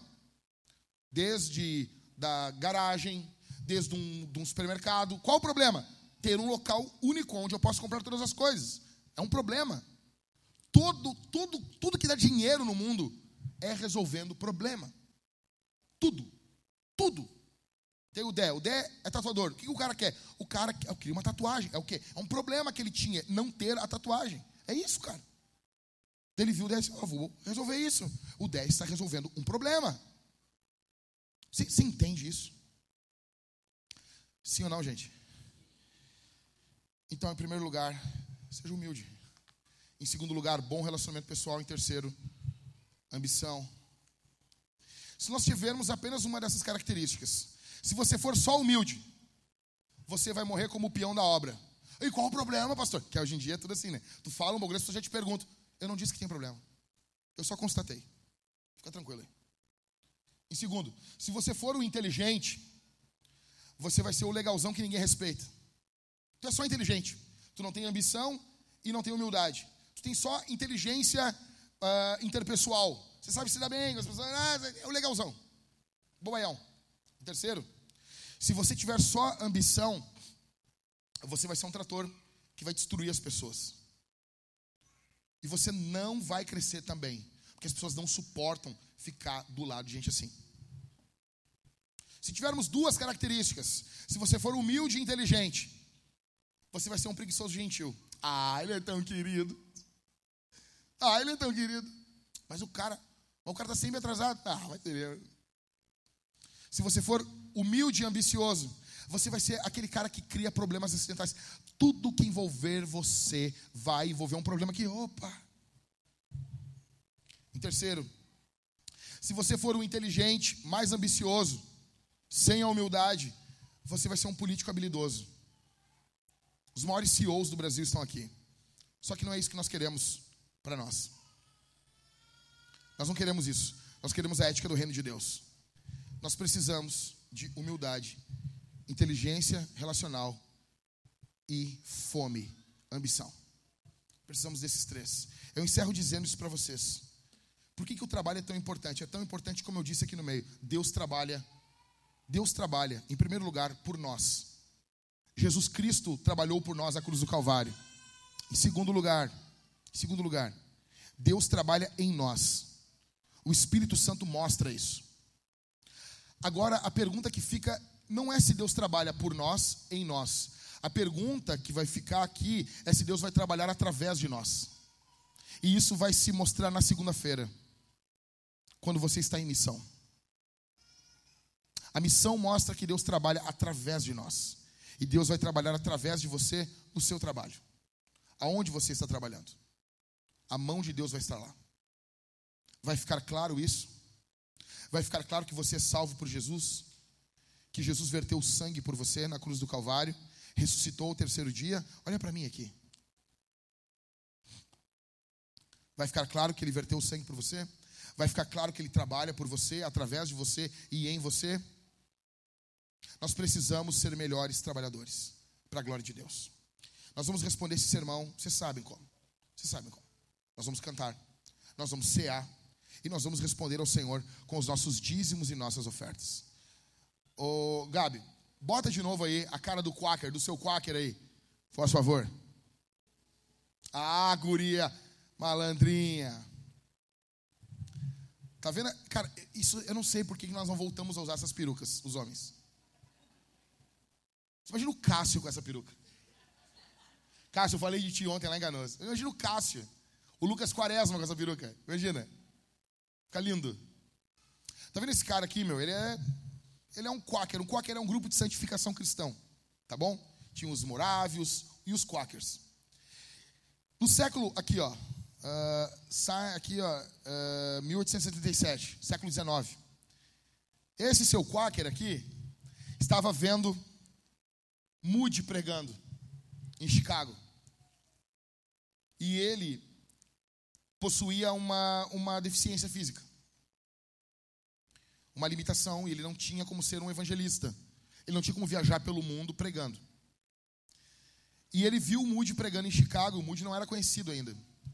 E quando ele viu, ele orou a Deus e ele disse: Senhor, se o Senhor me der prosperidade, eu vou financiar o ministério do irmão Moody. Esse homem ficou muito rico. E provavelmente nós conhecemos Moody por causa desse financiamento. Hoje, em 2022, dia 18 de dezembro, estamos falando no Moody, aqui em Porto Alegre, porque ele se tornou conhecido. Provavelmente por causa do financiamento desse homem que financiou todo o ministério de Moody. Eu não me lembro o nome agora aqui, mas o ministério do Billy Graham foi também financiado por um homem muito rico. Billy Graham pregava em pequenas igrejas, pequenas cruzadas, até que um grupo de homens ricos, eh, eh, capitaneado por um, eles vamos investir no ministério desse jovem. E ele se tornou o evangelista que se tornou. Humanamente falando, Deus tem esses meios. Você deveria ter ambição por um bom trabalho para sustentar a obra de Deus, para suportar a obra de Deus. Você deveria querer isso. Você deveria querer ganhar mais. Ah, pastor, eu quero. Você, é bom ter sonhos.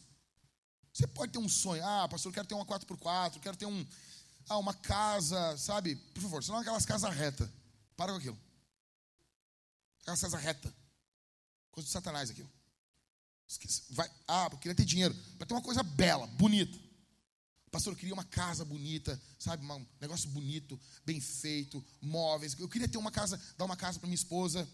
Isso deveria você orar, querer um bom trabalho. Isso também sustentar a obra de Deus, sustentar missionários.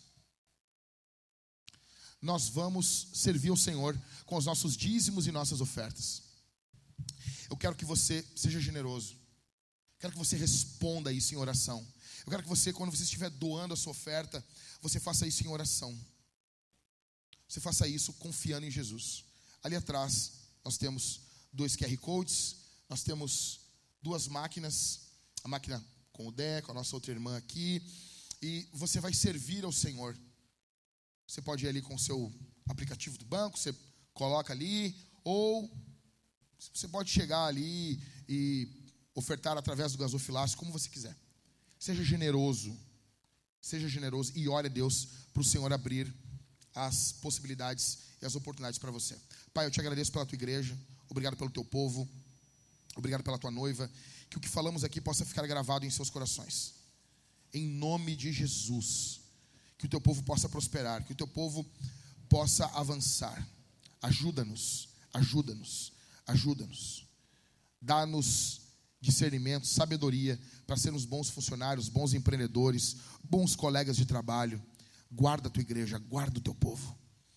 Que essa semana seja uma semana poderosa no Espírito, no santo, no bendito, no maravilhoso nome de Jesus. Amém, amém e amém. Aplauda o Senhor, meus irmãos. Vamos ficar de pé.